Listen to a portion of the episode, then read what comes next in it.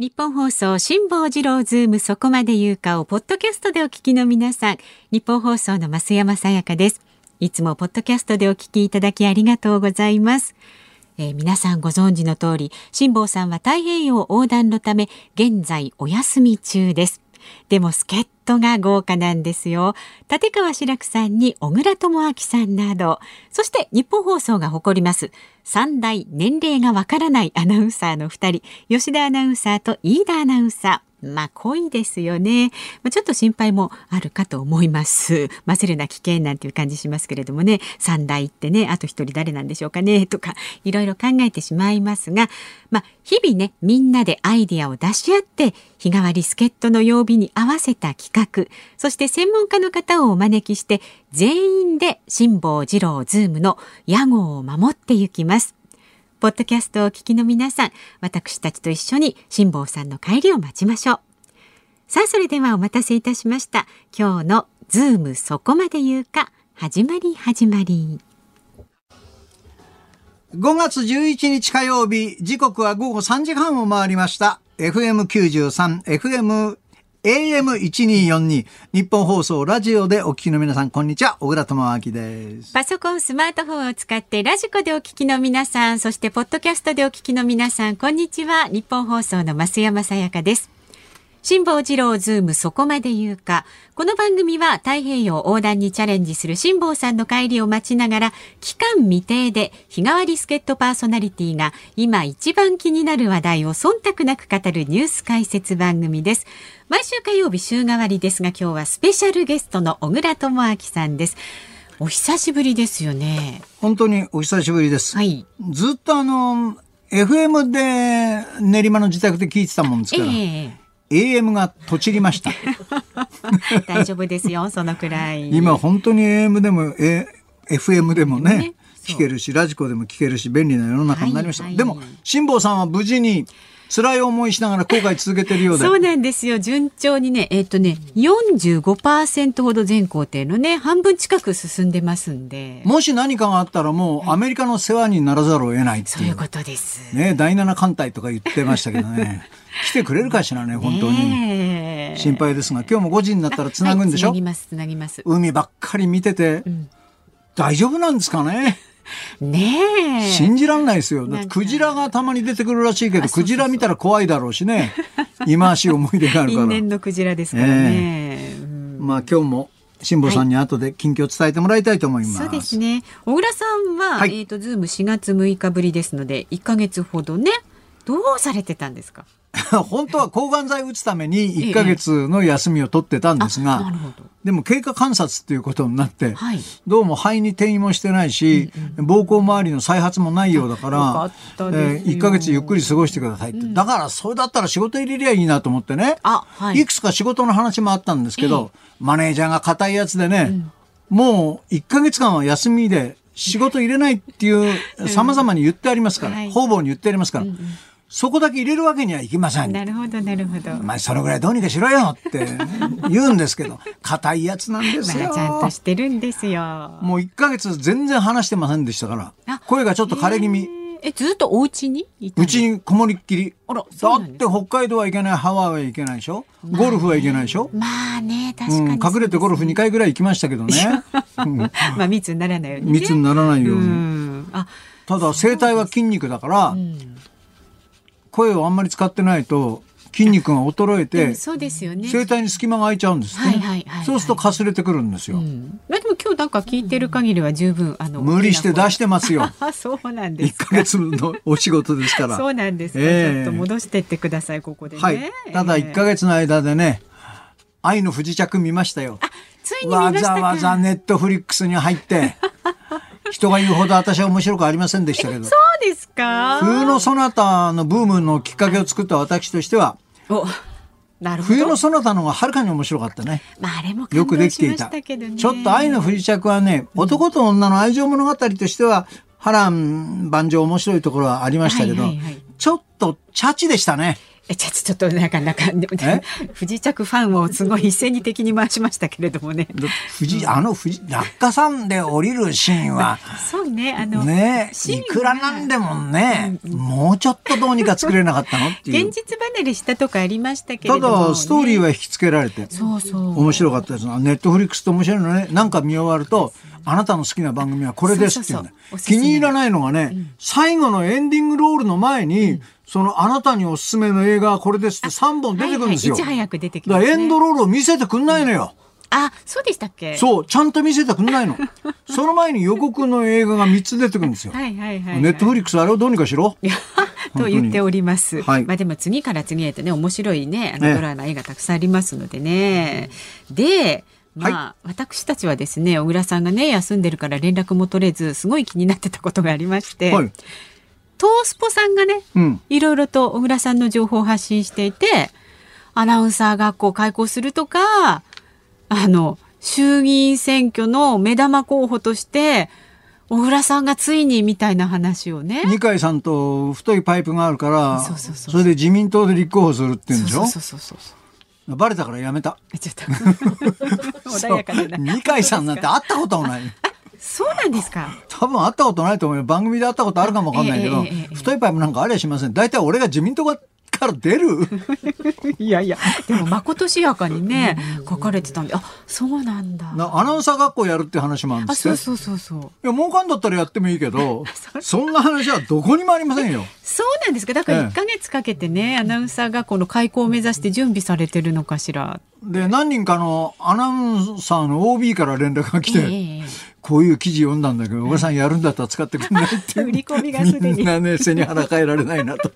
あそうですか。じゃあえどっちもなし？なしですよ。あまるでフェイクニュース。本当面白いねトースポってね。僕トースポに何回か取り上げられましたけどね、ええ本当だった話はほとんどないよ。そうまあでもあのああいうふうに書かれるとね信じちゃいますよね。そういう人いるみたいですね。うんさあでは 株と為替から今日もねお伝えしていきましょう。今日の東京株式市場日経平均株価は大幅反落となりました。昨日と比べまして909円75銭安い、2万8608円59銭で取引を終えました。まあ、一時1000円近く下げる場面もありまして、下げ幅は2月26日以来、およそ2ヶ月半ぶりの大きさになりました。で昨日のアメリカ市場が大幅に下落したことなどが影響したということなんですね。で為替は現在1ドル108円90銭付近で取引されています昨日のこの時間と比べると変わらずとなっています株持ってる方は一喜一憂なさってるんでしょうけどね。でしょうね。909円安ってのはかなり大幅の下げですもんね。はいはいはい、はいえー、さあ、ズームそこまで言うか、今日4時台に取り上げるニュースなんですが、日本のワクチン接種今後のプロセスと課題はというニュース取り上げます。え国際保健医療政策が専門の東京大学大学院国際保健政策学教室特任研究員の坂本遥さんスタジオに生出演です。坂本さんはあの特ダネにはね、はい、特ダネでも、はい、あの素敵な先生ですよね。そうですよね。普通のこう自然体の先生で。うんうん、はい。で割合ズバッとおっしゃるはいはい。でズームでもあのお電話でね何度かご出演いただいたんですがこのスタジオに来ていただくのは初めてになります。ワクチンはね、うん、大変よ。はい。お年寄りにいわゆるクーポン券っていうか案内が来るじゃないですか。うちもばあさん一人飼ってんでね。飼ってるってちょっと。いやそれでね、わかんないってわけそれ見ても。はいうん、で電話してみたらもうとっくに締め切りましたって話で。それでウェブでどうのってやついやそれは今度6月14日が2度目の申し込みの日ですからってその日にお願いしますってその日にやったところでまた繋がんないんだよ。ですよね。多分ね。これも、ね、かわいそう、うん、独居老人は申し込めないって。本当にそう思います。なんとかしてほしいですけれども、ね、そのあたりもね今日は掘り下げていきます。はい。で5時台はこちらも気になりますが東京オリンピック・パラリンピック議論される開催の可否という内容でお伝えいたします。1ヶ月ずっと考えてました。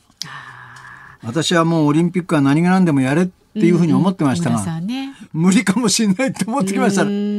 菅さんじゃできないかもかんない。あ、やっぱ小倉さんでもそう思うぐらい。そう思います。昨日の国会答弁聞いてた時にはもうダメ。もう私は任せらんないよっていう感じになってますね。あそうですか。その辺のあたりもぜひ吐露してください。はい。はい、で、5時台のオープニング生存確認テレフォン5時の辛抱です。衛星電話がね、昨日5時台にちょっとつながらなくてエンディングに持ち越したんですが、つないで、えー、辛抱さんの現状を聞いてみたいと思います。昨日は結局エンデンエンディングがつながったんですつながりました、つながりました。5時台とエンディングつながらないと心配だよね。そうなんですよね。一応確認は取りたいですよね。ね一声でもね。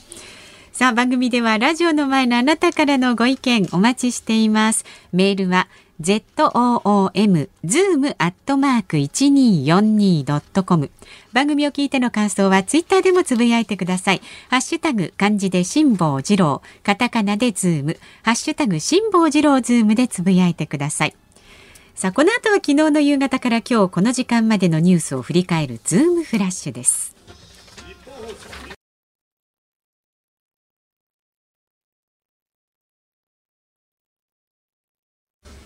ニッポン放送がお送りしています。ズームそこまで言うか。週替わりの火曜日今日はスペシャルゲストの小倉智明さんとお送りしていきます。でこのコーナーはニュースデスクの森田耕次さんにも入ってもらいます。よろしくお願いします。ではまずは昨日夕方から今日この時間までのニュースを振り返るズームフラッシュです。全国知事会は昨日新型コロナウイルス対策に関する国への緊急提言をまとめました。変異株の急拡大を受け全国での緊急事態宣言発令の可能性も視野に強力な感染対策を要求しています。立憲民主党の枝野代表が内閣不信任決議案の提出見送りを表明したのを受け菅政権内では東京オリンピック・パラリンピック後の9月の衆議院解散論が有力となりました。NTT 東日本と西日本はワクチン接種の予約の電話が集中してつながりにくくなっている問題で今日も一部の自治体の番号について発信制限をする可能性があると発表しました。経団連は中西博明会長が任期途中で辞任し後任に住友化学の徳倉正和会長が就任する人事を発表しました。中西氏からはリンパ腫の治療に専念したとの申し出がありました。昨日イスラエル軍がパレスチナ自治区ガザへ空爆しガザの保健当局は子ども9人を含む20人が死亡したと発表しました。これに対しイスラム組織ハマスは空爆があればイスラエルにロケット弾を撃ち続けると宣言しています。エジプトのスエズ運河で3月に省営機船所有の大型コンテナ船が座礁した事故でスエズ運河庁が船主らに求めている損害賠償額について当初のおよそ996億円から652億円への減額を提示したことが昨日明らかになりました。ユネスコの諮問機関は昨日亜熱帯の森に貴重な動植物が生息する奄美大島、徳之島、沖縄島北部及び西表島を世界自然遺産に登録するよう勧告しました。イタリアサッカー連盟のグラビナ会長はユベントスがヨーロッパスーパーリーグ構想を離脱しなければ来季のセリエ A から追放する方針を明確にしました。さあ小倉さん気になったところは？あのいろいろ気にはなるんですが、立憲民主党の枝野さんが内閣不信任決議案の提出を見送ったっていう話。だいたいこの時期にね、はい、この不信任案を出すか出さないかっていう話題になるのもおかしな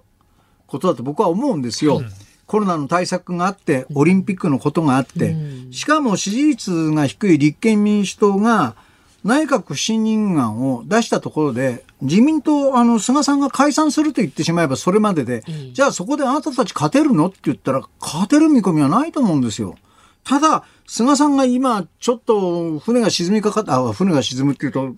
この番組で意味悪いな。そうですね。言葉に気をつけなきゃいけない。忖度しないといけないな。ちょっと危ない感じになってるところに、えー、まあ、チャンスと思ったのかもわかんないですけど、これはまあ、ね、どっからこういう話になって、真剣に立憲民主党は考えたんですかね？うんまあ、でもやっぱこのコロナの状況で解散なんか当然できないわけですから、うん、まあ、ここは不信任は出せないだろうというのはもう当然の判断だと思いますね。会期末も6月16日ですからね。日本の内閣不信任案って、すったもんだすったもんだしてやるんだけど、解散に踏み切れば大きな分岐点にはなるけど、えー、今までそのままスルーされちゃって終わりじゃないですか。はい本当にね、殿下の宝刀っていう感じは今全くしませんよ、ね、まあ、二階さんがね、不信任出せば解散するってちょっと挑発してましたからね。はい。はいまあ、二階さんもね、私、太いパイプありますけど。ね ところで、ワクチン接種で昨日本当に電話がつながらなくなったんですよね。そうなんですよ。横浜なんかはもう25分ぐらいでもういっぱいになってしまったんですよね。なんでこういうふうに集中しなければならないような方法を取ったの？各自治体は。まあ、とにかくもうね、まず年齢をどういうふうに分けるか全部自治体任せになってますから、うん、85歳以上からまず接種券を配っているところ、うん、それから65歳全部いっぺんにやりというところ、それから予約方法も電話、インターネット、LINE を使っているところもありますし、うん、それから集団接種を行う自治体、それから個別接種、かかりつけ医などで行うところ、これも全部自治体任せなんですよね。あのー、河野ワクチン担当大臣は、私はワクチンの運び屋だっておっしゃってて、日本まで運んでくるまでが私の仕事だってどうやら言ってるみたいですよね。でも本当はワクチン担当大臣って接種するまでが、僕は担当じゃないとおかしいと思うんですよ。そこから先丸投げじゃあね、えー、まあ、中国合同調査を使って自衛隊が主力になってモデルナを使うとかっていう話もありますけど、はい、それも今日のニュースを聞くと自衛隊も自衛隊だけじゃやれないから民間に委託して38億お金がかかるとかって言ってるそうなんですよね。東京と大阪にあの国営の大規模接種センター作りますけれども、うん、あの看護師の派遣業務なんかは大手人材派遣会社に委託する。はい、それから運営業務は大手旅行代理店に委託するという形になってるんですよね。うんであの接種に関しても民間の方に依頼をして自衛隊の方はい。わばその、はいえー、設置の方設営とか。設営とかね、はい、その人の流れをどうやってやるかってでもお医者さん自衛隊にはいっぱいいるはずなんで。まあ、当初は医官とかの看護官を派遣するという方向なんですよね。はい。えー、まあ、ただやっぱり看護師に関しても、まあ、これ民間に派遣を委託するという形になりそうですね。あの今そうでなくても民間のその会社を利用して各自治体がフリーランスのお医者さんを集めて1日10万円ぐらいでなんとか接種をやってくれないかってやってますよね。これ昨日江東区かなんかの例をテレビでやってましたがで他の区だとか市も全部そういうことをやりだしたらフリーランスのお医者さんだっても足りなくなるわけじゃないですか。でフリーランスのお医者さんがそっちに回ってしまえばじゃあその人たちが日頃やってる業務はどうなんだ？っていうことになるわけよね。それに加えてワクチンがまだそんなにその1日100万とか豪語してますけど、それだけの数打てるほど来てない。そしてその接種券を配ってもお年寄りが見てもよくわからない。わかんないから窓口に行っちゃう。窓口行列作っても何にもできないって、これこんな話があっていいのかね？この接種券とあとクーポンという言い方もです同じ紙に同じ本当は同じなんですけども、うん、接種券とクーポンと違い分けて書いてあったりして、はい、それであれ私のところはクーポンはないよとかいうお年寄りの方もいらっしゃるし、うん、今日河野大臣が言ってたのは電話で予約をするんですけれどもその後またお年寄りの方は結構いろんなことを聞きたいので、うん、電話が長くなってしまうと、ですから予約が終わったらすぐに切ってくださいというようなことを河野大臣も言ってたんですけれども、やっぱり不安なことが多いでしょうからね。お年寄りは大体ね、あの連絡を見ただけで、私のところには、えー、89歳がいるんですよ。えー、見た途端に、私は死んでもいいわ。こんなの分かんないわよ。うん、なんかね、そんなふうに言いたくなっちゃう気持ちもね、わ、ね、かりますよね。何ここの真ん中にある黒と白のこの四角い箱の中の模様は何なのって、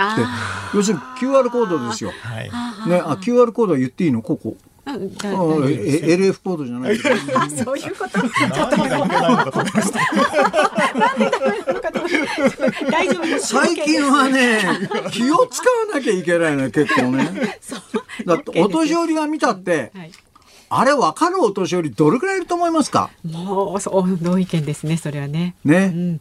で、その、僕のとこなんか、その、母親が文京区なんで、うん、文京区は14日かなんかに2回目の受付があるらしいんですよ。うん、その時は頼むまねって言って、うん、私は頼まれてるんですけど、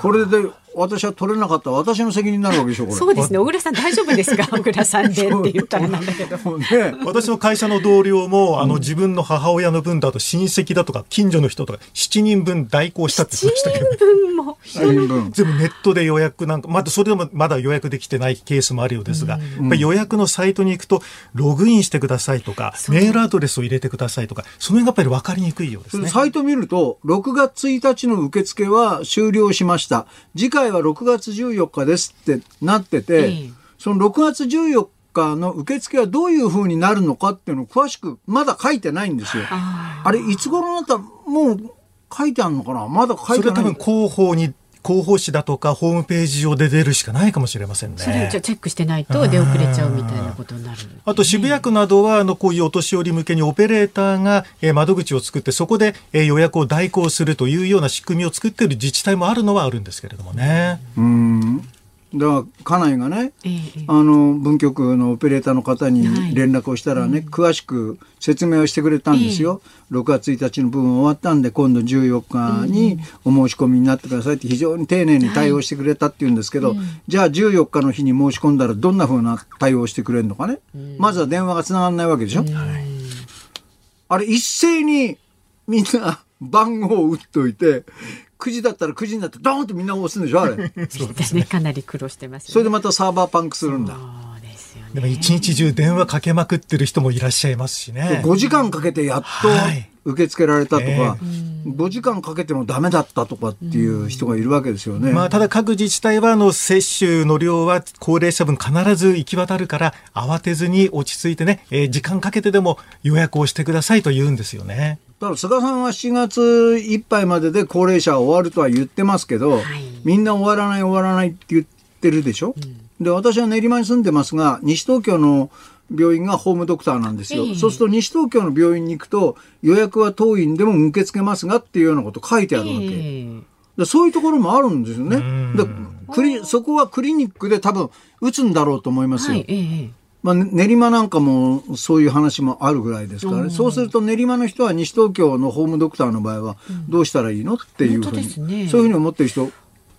ね確かにね。区をまたぐ人とか結構いますよ、えー、ちょいとねやっぱりかかりつけ医の方がやっぱり、えー、持病のことであるとか体調面もよく分かってるわけですから安心感はありますよね。そうですよね。問診なんか少なくていいですよね。はい、本当にまあ。後でまた坂本先生が来るんでしょ？そうですね、そのあたりも詳しく聞いて、はい、あの詐欺だとかそういうのね十分気をつけていただきたいんですよね。そうその手の詐欺ありそうだね、はい、3万円で打てるそうですそうです。おばあちゃんおばあちゃん。3万円。5万円だと明日打てるよぐらいのこと言う人いるかもわかんない。うまい口車乗らないにしてくださいね。ねね、はい。以上ズームフラッシュでした。森田さんでした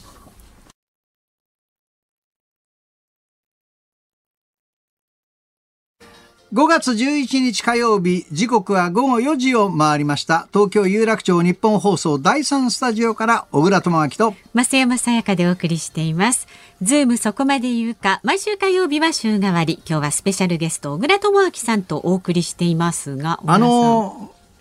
ご紹介していただいたのにちょっと訂正させて、はい、私の家内から苦情の電話が入りまして、ええ、苦情ですか、ええ。あなたは2回目の申し込みを6月の14日と文京区は言いましたが、はいね、文京区の2回目の申し込みは5月14日です。すみません。5月と6月の間違いでした。はい、それと、接種ではありません。申し込みですから、くれぐれも申し込み。はい。しっかりしてらっしゃる、本当に奥様ありがとうございます。一番怖いモニターです。いいじゃないですか。失礼しました。ありがとうございました。さあ、えー、ズームそこまでいいか5時台にはね辛坊さんの衛星電話にで生電話をする企画生存確認テレフォン5時の辛坊ですをお送りしますけれどもまあねそろそろ半分に迫ってきているというね、うん、公開ね。辛坊さん今日はどの辺にいるのかどんな状況なのか伺っていきます。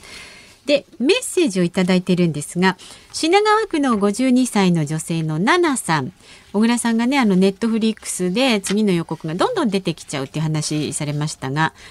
小倉さん、ネットフリックスの自動再生ですが、設定でオフにすることができますよ。自動再生しちゃうとついついいつまでも見ちゃいますよねっていうご意見。あ、そうなの？できるんですって。設定しなきゃいけないのね。そう、ちょっといじってみてください。もうね。うん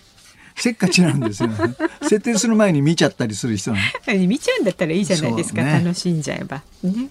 すいませんでしたね。はいありがとうございました。ご意見ね。メールまだまだお待ちしております。ズームアットマーク一二四二ドットコム。それから番組を聞いての感想などツイッターでもつぶやいてください。ハッシュタグ漢字で辛坊治郎。カタカナでズーム。ハッシュタグ辛坊治郎ズームでつぶやいてください。さあこの後は日本のコロナワクチン対策につきまして国際保健医療政策が専門の東京大学大学院国際保健政策学教室特任研究員の坂本遥さんにお話を伺います。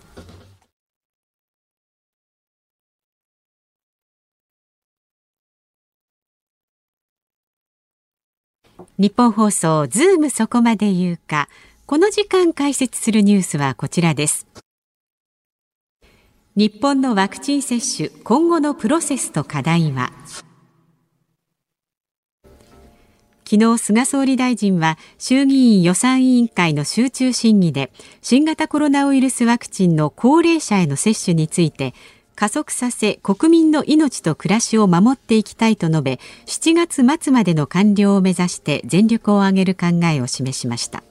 またワクチンの安全性を確かめる治験についてより速やかに承認できるような制度の見直しを検討する必要があると述べました。日本におけるワクチン接種の今後の課題とは？さあではこのニュースにつきまして国際保健医療政策が専門の東京大学大学院国際保健政策学教室特任研究員の坂本遥さんに伺います。どうぞよろしくお願いいたします。よろしくお願いします。特ダネでも何度かご一緒させていただいて、はい、坂本先生大変わかりやすいお話が、はい。えできる方なんで期待をしております。ありがとうございます。まずあの昨日菅総理のワクチン接種を加速させたいっておっしゃったあの発言はどんなふうに受け止めましたか？そうですね。まあ、やはりあの、今までは物理的にワクチンが入ってこないことが問題とされていたんですが、うん、ようやく日本にもまあ何千万単位ということが入ってきたので、まあ、いよいよ、まあ、これから自治体で、まあ、ゴールデンウィーク明けから本格化すると言われていたので、まあ、ようやく物が手に入ったので、これからは勢いをつけてやっていきたいという、まあ、新たな決意なのかなというふうに聞いておりました。よくワクチン接種がどのぐらいの比率で終わっているのか、アメリカだとかイスラエル、イギリスなんかと比べられる日本なんですが、遅いっていうふうに言われるじゃないですか、他の国と比べて。はい、この辺に関してはどんなふうにお考えです？あのまあ、確かに今の時点で先行して接種が始まっていたイスラエル、アメリカ、イギリスと比べると確かにその人口で見ると少ないんですが、うん、やはりまあ日本はあの始まったのが2、3ヶ月遅れで始まっているんですよね。はい、なので、まあ、2、3ヶ月前のヨーロッパの国々がどれぐらい人口に打っていたのかっていう数字を見ると、まあ、大体日本と同じように数パーセントぐらいというところを推移しているのかなとは思っています。もともとその国内承認に日本は時間がかかるっていうふうに言われてるんですが、はい、これはこのような危機的な状況の場合っていうのはもうちょっとどうにかならないのって思う人多いと思うんですよね。はい、あのこの点はおそらく今後あのまあ検証がすごく必要な部分だと思っていまして、まああの先行接種している多くの国は、まあ、アメリカとか一部の国の治験の結果を使ってまあ先行接種を始めたんですね。で日本はまあそれに追加して独自に治験をやったと。で、まあ科学的にはもう全く規模の違う知見を海外で行っているので、科学的には不要であろうという意見が多いんですけれど、まあ、ただやはりそこはその新しいワクチンを受けるということで、まあ、国民の人の安心感の醸成のためにっていうところが大きな理由なんですが、まあ、そこを省略するかどうかっていうことは、まあ、今後の検討材料として非常に重要な点だと思いますね。日本製のワクチンも年内にはどうやらっていうような話も出てきてますが、日本も接種を早くできればっていう声はあったとしても、早くやった国にはどんな副反応が起きるかわからないっていう恐怖も一方では抱えるわけですよね。はい、そうです。特にあのそうしたリスクを取ったのはまあイスラエルとかなんですけど、まあイスラエルはまあ多分一番最初にワクチンを打ち始めたんですが、まあ自分たちの国のデータを、まあ、WHO やファイザーに提供するということを条件に、まあ、あのそうした先行して受けているので、まあ、そうしたリスクを、まあ、今回結果論としてファイザーは大きな副作用とかもないですし非常に高い有効性が示されていますが、まあ、それは数ヶ月経った今だからこそ言えるので、まあ、去年の12月時点で、まあ、国民の多くがそうしたリスクを取ることに合意できたかどうかっていうのはあると思います。まあ、今回のように政府が全部国のあのお金でワクチンを負担する場合ってもしも何かがあった場合は国がまた責任を負うような形になって、過去そのような例もあるんでより慎重になるのは当然だとは思いますよね。そうですねやはり日本は特にそのワクチンに対するまあ忌避反応のような嫌だっていう感情が他の国に比べてまあ強かったりですとか、まあそれで国が訴えられたりっていうことも過去あったんですね。でまあそうした結果、まあ歴史を踏まえると、まあ国が、まあ厚生労働省や国が慎重になってしまうのも、まあそうした歴史的経を考えると、まあ仕方あるある程度仕方がなかったのかなと思いますね。出遅れた日本ですが、ワクチン確保、最近は菅さんも強気だし、河野大臣も相当集めてるっていうふうに、1日100万回打てるっていうようなこと言ってます。それだけ確保できてるんだとするならば、途上国などにはどういうふうに移るのかって問題もあるでしょうね。そうですね。やはりまあ今のところ最も安全性やまあまあ有効性の方ですね。うん、まあ変異体に対する有効性とかそういうのも含めてまあ人気が高いという言い方がいいかわかんないですけどはファイザーやモデルナなんですが日本の場合まあ1億2000万人分をファイザーやモデルナでまあ確保できているんですね。それはまあこれだけの人口をよくそのファイザーやモデルナで確保できたなと思うんですが、まあ、逆に言うとまあ、まだ世界のまだワクチン接種始まっていない国の方が圧倒的に多いのが状況なので、まあ、そのある意味で、まあ、今インドとか東南アジアを中心に感染爆発が起きつつは起きてますけど、まあ、そういった国からはやはりまあそのお金のある国のワクチンの買い占めに移らなくはないと思いますね。まあ、日本は1億2000万人ですけどね、中国なんか人口7000万人増えて14億何千万人だっていう話今日のニュースで出てましたけど。これ世界的に見ると日本のワクチン確保はここに来てかなり進んでいるっていうのは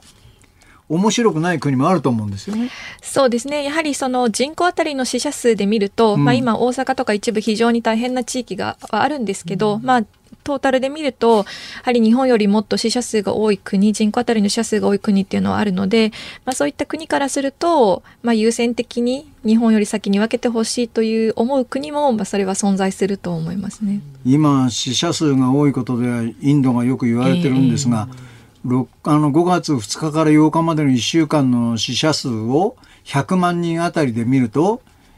インドが大阪よりも下回ってるっていう100万人あたりインドは19人で大阪は22人だっていう数字になるんだそうですね。はい。はい。そうですね。ただ、それも、まあ、あの、まあ、インドも非常に広い国ではあるので、えー、まあ、全部で鳴らしての平均ではあるので、うん、まあ、そのインドなのよくテレビで報道されているような、もう酸素の取り合いが起きてるようなところだと、さすがに、まあ、大阪よりは多いかなとは、まあね、はい、思いますね。さて、その、オリンピックに出場する選手にはワクチンを供給しますよっていう話も出てますが坂本先生どう思ってますか？オリンピック・パラリンピックはいけそうですか？まあそうですね。そのまあなかなかそれはこうどどちらというのもまあ難しい質問ではあるなと、私自身も思ってはいまして、まあ、当然その感染症対策感染を拡大させないっていう観点からすると、うん、まあとにかく人が集まることとか国境を越えた往来っていうのはリスクとなってしまうので、まあ、やらない方がいいとは思うんですが、うん、ただまあやはりそのまあ選手、まあ、ここにかけてきた選手であったりとか、まあ、その実行するためにいろいろされてきた方々っていうのが選手以外にも当然いるわけで、うん、まあ、そういった方々のことを考えると、まあ、その簡単にややった方がいいやらない方がいいっていうのは言うのは難しいなと思いますね。あの選手と関係者コーチ2万人を切るぐらいの数だと思いますが、はい、その人たちだけを完全に隔離するっていうのは僕はできると思うんですが、うん、その他に報道関係者だとかスポンサーとか、もろもろ関係者っていうのはかなりいる10万人ぐらいになると思うんですよね。はいはいその辺は別に選手村があるわけじゃないし、どこのホテルに泊まってるかもわからない、それから公共交通使う可能性だって出てくるわけで、これは非常に難しいと思うんですけど。はい。あの、全く私も同じように思っていまして、うん、まあ、完全に無観客で選手団に限定してということであれば、先日あの、ファイザー社が選手にはワクチンを供給するという話もありましたし、はいはい、まあ、検査をして隔離をして、あの、まあ、ある程度その、行動をよく見ながらっていうことはできると思うんですが、うん、やはりそれ以外の、まあ、いわゆるその報道関係の方とかスポンサーの方が桁違いに多くて、まあ、当然その方々はワクチンを打ってる方打ってない方もいればまあ、なかなかそのどこまで水際対策としてその、まあ、検査をして2週間の隔離を課して、まあ、それをしっかり守っているかどうか見るかっていうのは、まあ、正直不可能に近いかなとは思うので、やはり懸念点はそこかなと私も思いますね。あの前回リオのオリンピックの時にね、えー、とにかくリオの街は危険なんで我々は、うん、泊まるホテルと食事をできるレストランとかも何店舗か指定されてはいてね、でそこからどういうルートで、はい、えー、まあ、放送センターまで行くのかって全て決められて、大変窮屈な思いしたんですよ。それどころじゃないと思うんですよね、今回。もっとね厳密にしないと、ね、そうそう厳しくやっていくと。とってもオリンピックでそこをどこまでねコントロールできるかっていうのは正直かなり難しいかなと思うんですが。あとあのワクチン配布なんですが、いろいろその感染者の東京だとか大阪を先にしたらいいんじゃないかとかいろんな説がもういろいろ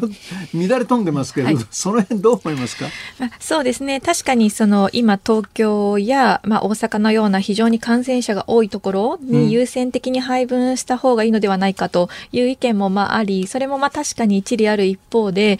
例えばそのいろいろな自粛を余儀なくされている方っていうのはまあ大都市に関係なくまあ地方津々浦々日本全国の方々が大変な思いをしていたりやはり一度あの一時的に例えば北海海道の旭川市でものすごい感染者数が増えた時期とかがあったと思うんですが、はいはい、一旦その感染者が急増した時に大変、医療が大変という意味では、もともと医療体制が弱い地方の方が大変だったりということもあるので、まあそういうことを考えると、まあ必ずしもその大都市圏からやるのがいいのかどうかっていうのは、まあ難しいなと思うので、まあなかなかその正解がないことを考えると、ある程度これはもう政治的な判断で決め打ちしていくしかないのかなと思いますね。最後に分科会の尾身会長が何か新たな団体を立ち上げるとかっていう話聞いたんですが。そうですね。あの尾身先生がですねあの今ワクチンを打つときに、はい、の接種の人手が足りないんじゃないかと、特にもともと医師が少ない地方においては、うんうん、あの人手が足りないことがボトルネックになるのではないかと言われていまして、うん、であの尾身先生がですねもともと知り合いの医療関係者の方病院関係の方々に声をかけて、まあ、自治体にも声をかけてあのマッチングシステムを導入したんですね。その医師に来てほしい自治体と、まあ、こういう有事だから協力しますよっていう医師をまあマッチングして、で、まあ、そうしたその仲介っていうのは基本的に手数料とか取ることが一般的だと思うんですが、うんうん、まあ、基本的にその尾身先生の立ち上げたところでは手数料とかも一切取りませんということで、まあ、自治体にこう医師を派遣するっていうことを作りまして、まあ、そうですね。なかなかまあ尾身先生も非常に忙しいとは思うんですが、まあ、こうしたその有事に対して、まあ、何ができるのかっていうところで、まあ、医療者のその協力体制の構築っていうことをまあされていますね。尾身さんも大変だと思うのは会見の時に、菅さんご自身も心もとないんでしょうね。必ず尾身さんが横にいないと 会見ができないっていうのはね、見ていて尾身さん気の毒だ忙しいと思いますよね。いや、思いますね。あの、まあ、国会でも説明されてますし、うん、会見にもほぼほぼいつも同席されてますし、ね、まあ、おそらくその会見の前には、その前に大臣とかに説明をしたりとかっていうのをしてで大臣に説明するためには事務方との打ち合わせもあってっていうことだと思うのでそうするともう基本的にずっとあの永田町界隈にずっといらっしゃるのではないかと。ご苦労がおありになるなと思いますけどね。ちょっとお話戻っちゃいますけど、はいはい、そのオリンピックをもしその開催されるということになった場合にベストなワクチンの打ち方っていうのはどうお考えですか？選手を優先するとか、まあ、基本的にその、まあ、選手の分っていうのは、まあ、ファイザーから合意を受けているところなので、うん。えー、まあ、その日本国民の打つ順番にはまあ関係がないっていうところだと思うんですね。うん、でまあその世界全体で見た時にその先ほどすごく困ってる地域もあるのにオリンピック選手を優先するのかっていうのは、まあその公平性とかをどこまで突き詰めるかとかだと思うんですが、まあ、私は個人的にはまあそのファイザーがそのまあ例えばその全世界70億人いるうちのワクチンの中のまあ1万人分ぐらいってことですよ、うん、選手を、まあ、私自身はそこはまあ選手を優先してあげてもいいのかなとは思います僕も同感ですね、うん、その選手自身がねあの選手が優先されるのはどうかと思うっていう選手もい,、るわけですよ。ただ何年間も頑張ってきてね、はい、ようやく勝ち取った権利。しかも今はもう国と国とのその優勝争い、メダル争いみたいな中でね、日本の代表として世界の国を代表する選手たちじゃないですか、そのぐらいは応援してあげてもいいんじゃないのかなって、僕も思いますけどね。ひいてはそこからの感染をこうあの食い止めるそう増えないってことですからね、そこから感染しないようにってことですからね。今日どうもありがとうございました。今日は、えっ、ー、と、国際保健医療政策がご専門の東京大学大学院の国際保健政策学教室特任研究員の坂本遥さんにお話を伺いました。どうもありがとうございました。ありがとうございました。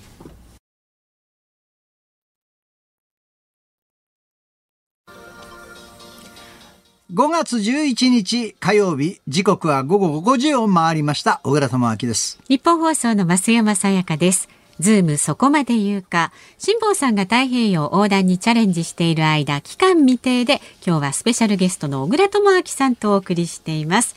さあ5時を回りましたので生存確認テレフォン5時の辛坊ですのお時間です。今日は電話つながりますかね？ダイヤルしていきましょう。現在辛坊さんは東京から東へおよそ4200キロ離れた太平洋上にいるのではないかということですね。で今日はですねまあ一日中雨が降っていて秒速20メートル前後とちょっと強めの風が吹いているというね強めの風。なんですが、はい、ということは順調に進んでるかな？かな？出るかな？お呼んでますね。もしもああ、辛坊さん。小倉です。ご苦労様です。いやいや、申し訳ないです。ありがとうございます。いや、本当に申し訳ないよ。本当、あなたは。私は元気ですけど、今日は生きててよかった。ありがとうございます。あのね、うん、天気悪いんですよ。雨降ってるんですが、はい、そもそももうね、あの、時差がね、3時間半以上あるんで、真っ暗です。夜ですね。8時半ぐらいの感覚ですね。ええー、暗いと不安感ないの？そうですね。あの、晴れてるとね、星とか月とか綺麗に見えるんですけどね、うん、今も今日雨なもんだから、全く真っ暗ですね。寂しくないもの？もしもし、聞こえますか？寂しい？寂しい？聞こえます。寂しい？寂しいですか？寂しかない。えー、寂しかない。ですけども、うん、なんかね、なんかね、この、あちこちこう、きちんと音するじゃないですか、よ、よとって。ええ、そういうのがね、人のに聞こえるんです人の何に聞こえるんですか？なんか、この話を、なんか誰か言ってないのって、するの。いやいや、それはね、あなたについてった人がいるんですよ。あなたの背後に人がね、いてささ、ささやかけてんの。そうなんですか？そう。会話を大事にしなさい。もしもし聞こえてますか？なんかすごいいいとこで。黙っちゃった。そっとして倒れちゃったじゃない。大丈夫ですか？おお。い。バカ野郎。肝心なとこここから話が弾むところ、絶対切ったぞ。切ったのかな？切った。どうしますか？これはもうここで。ね今全工程の45%ぐらいなの？うん、そうなんです半分目前。ね、だから残りあとあの天気的には、うん、明日はね徐々に高気圧に覆われるためお天気回復傾向なんですが、うん、朝まではこの雨が残りそうなんですよね。でも高気圧の真っ只中になると意外に波がなくて進まなかったりとかすることもあるんでしょ、うん、ああそうですね。致し返しですね、なかなかこういうのって難しい、ね、焦げはいいじゃねえかね。でね横断するのね オールかなんかでね。でも絶対沈まないヨットだっていうふうに言ってたから、うん。はい、そう沈む心配はないんだろうけどね、うんうん、多少その風が強く吹いた方がそうですね。あの、後押ししてくれる風がね吹くといいですけどね。ただ微妙だね あまりに強い風が吹くと波も高くなるし。そう。するとあのくるってこうあの転覆しちゃうともうアウトですからね。そうだよね。一人で心細くないのかってないって言ってる可愛げのないやつだね 本当に。ここで寂しいって一言ね。そうね。暗いから寂しいとかさ、うんうん、言えばいいのにさ寂しくないだけど。強がってんのかしらどうなんですかね。ね、そのあたりも今後おいおい聞いていきたいと思います。今日は以上で5時の辛抱でした。明日もお送りします。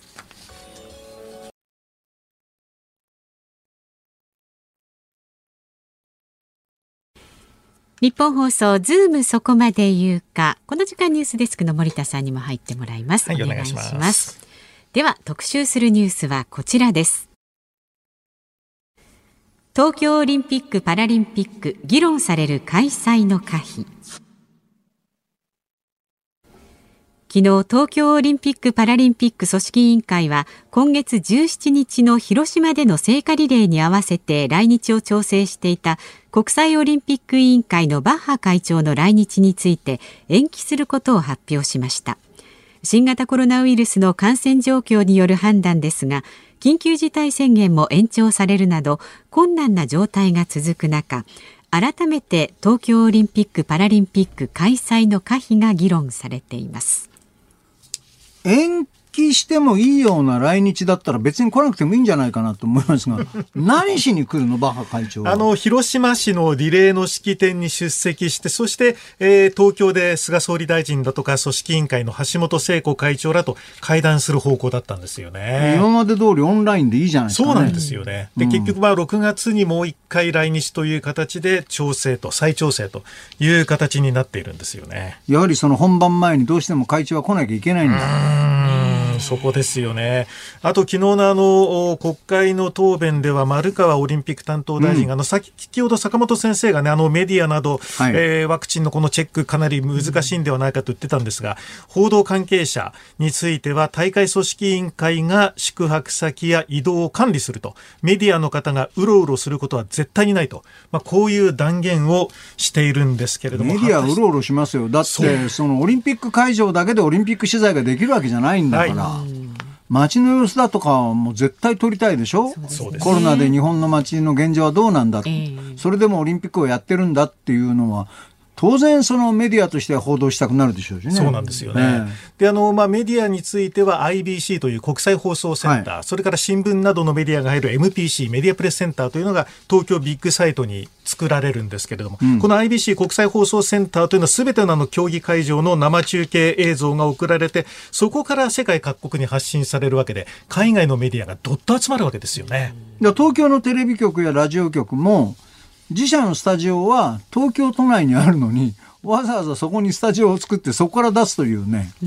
妙な形になるわけですよ。なんでかっていうと本来だとメダルを取った選手の引き回しというのはね各国の曲ごとにこう順番に回ってきたりするんですよ。はいまあ、今回それできるかどうか分かりませんけどね、ね、そういうんでもやっぱり一つに集まってないとダメだからっていうのもあるんだろうと思いますし、うんはい、一つになってる方が何かとそのオフィシャルの記録などをね、渡したりするのも便利だし、一箇所にまとまった方が効率はいいからだと思うんですけどね、うん、それがあだとなるかもわかんないね、うん、ラジオの場合ですと、まあ、机とマイクがあればですねこの IBC の中は大体済むんですけども、うん、テレビ局はやっぱり各自のスタジオを作らなくてはいけない、はい、それから、えー海えー、海外のメディアの場合には国際映像はもちろん東京が作って出すんでしょうけれども、各国がこの各国の選手を映す、えー、クルー、まあ、日本だとジャパンコンソーシアムみたいなのを作って、えー、その各国向けに映像を作らなくちゃいけないわけですよね。これが果たして物理的にその期間がこれから間に合うのかどうかですよね。あのデジタルカメラの今小さいのがあるじゃないですか。はい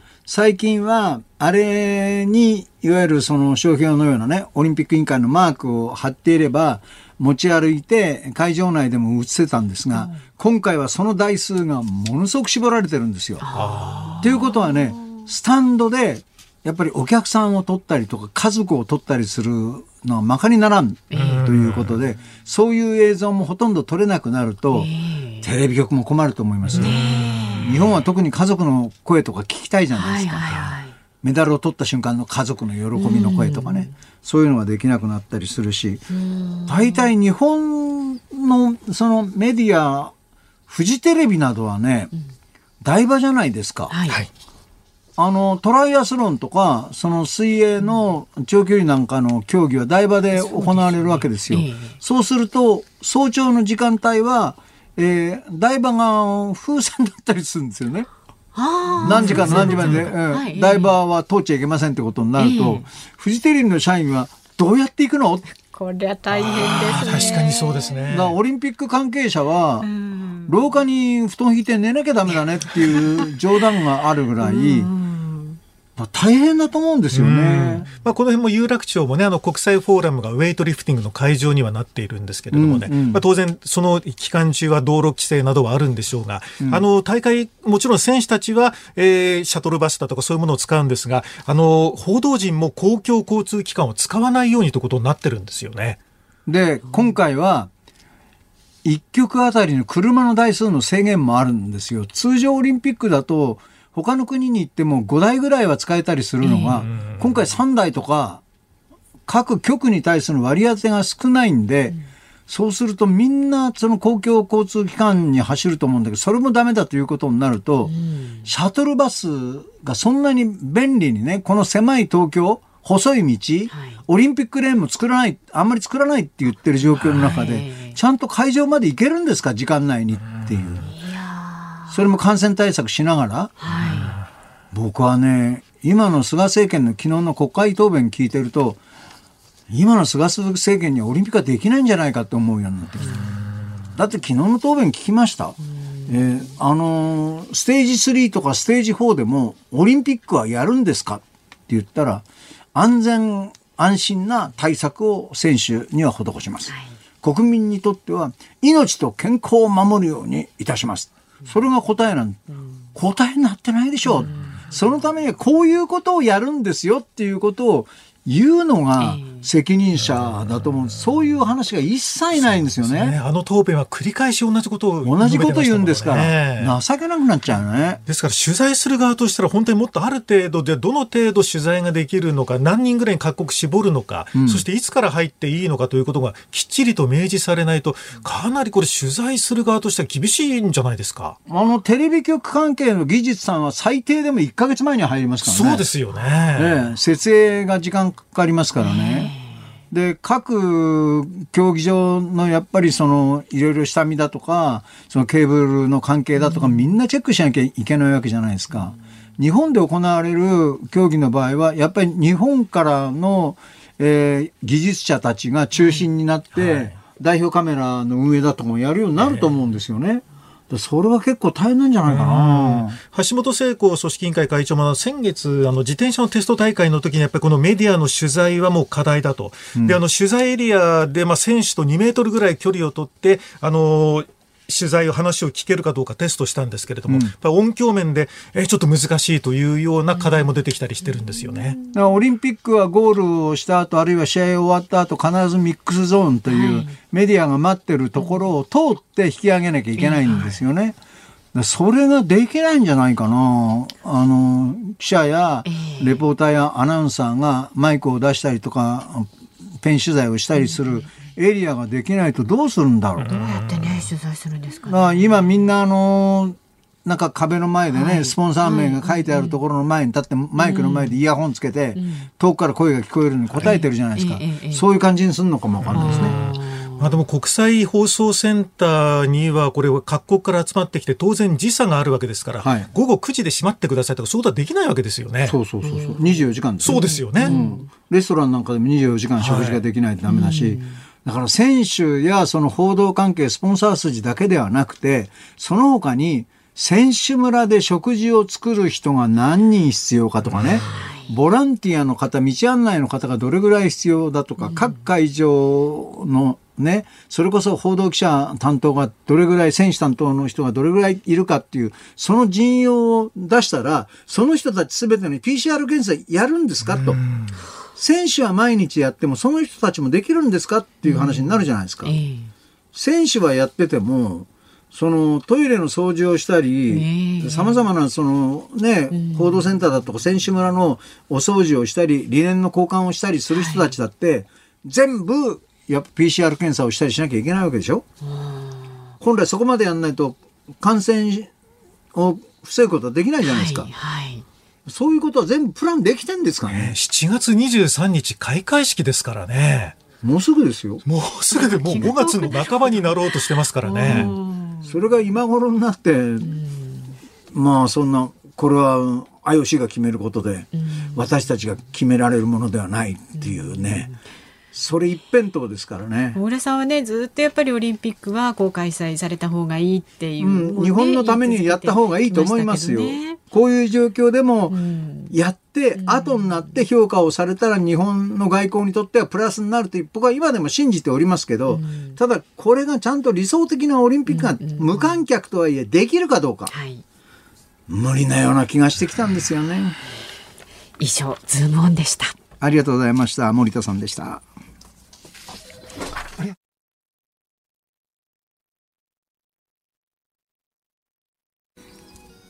今日のエンディングリクエストは私が選曲した高橋優のエバーシンスでした。これね、テレビ東京で放映されているドラマ、吉田吉田洋さんが主演の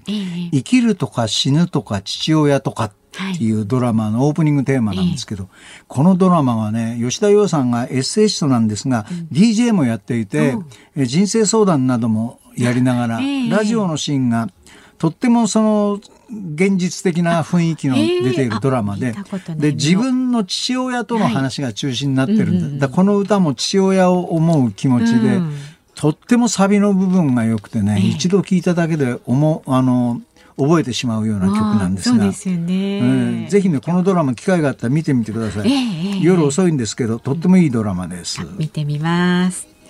さあ、お聞きの日本放送、この後は、ショーアップナイター、今日は横浜スタジアムから DNA 対巨人戦。解説が佐々木和弘さん、実況は日本放送、山内博明アナウンサーでお送りします。そして、あの小倉さんもねいつも聞いてくださっているという6時からの飯田浩二の OK 工事アップ。朝聞いてますよ。ね柿花君のとこまでずっと。ありがたい限りでございます、うん、え明日ですねコメンテーターが数量政策学者で内閣官房参与の高橋洋一さんです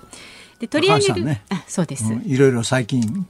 ねあの放った言葉がね。そうなんですよ、大波かさざ波か。そうなんですよ、まあ、明日ね聞いていただくとそのあたりどうなのかっていうのもねもしかしたら語るかもしれません。で取り上げるニュースは国民投票法改正案衆議院通過へ。それから野毛島 F15 を使って騒音測定へ、えー、デモ飛行という話題をお送りいたしますで3時半からのズームそこまで言うか明日の助っ人パーソナリティはニッポン放送の吉田尚記アナウンサーです。ゲストは人類学者で立教大学異文化コミュニケーション学部教授の奥野克巳さん。文化人類学についてズームしていきます。さあ大学の授業でも文化人類学って結構面白かったですよね、はい、広範囲にわたってね。あのこの方の本を出されておりまして、はい、私もちょっと読んでみたんですけれども、うん、漫画仕立てで自分があのなんていうんですかそのまだ未開の土地みたいなところに行ってねそこに住んでいらっしゃる方と一緒に暮らしてみるみたいな体験をされてあのいろいろお話しされているという面白い方なので明日ぜひお聞きになってください。増山さんもすごいなと思うのは火曜日は毎週相手が違うじゃないですか。そうなんです。しかし落ち着いて堂々たるもんですね。いやちょっと小倉さんまた来てください近々。いや、ね、今度いつ来れるかしらね。いやちょっと小倉さんはね あの楽なんです私にとって。何それ。楽だから来てくれっていうの？そんなことないですよ頼りにしておりますでは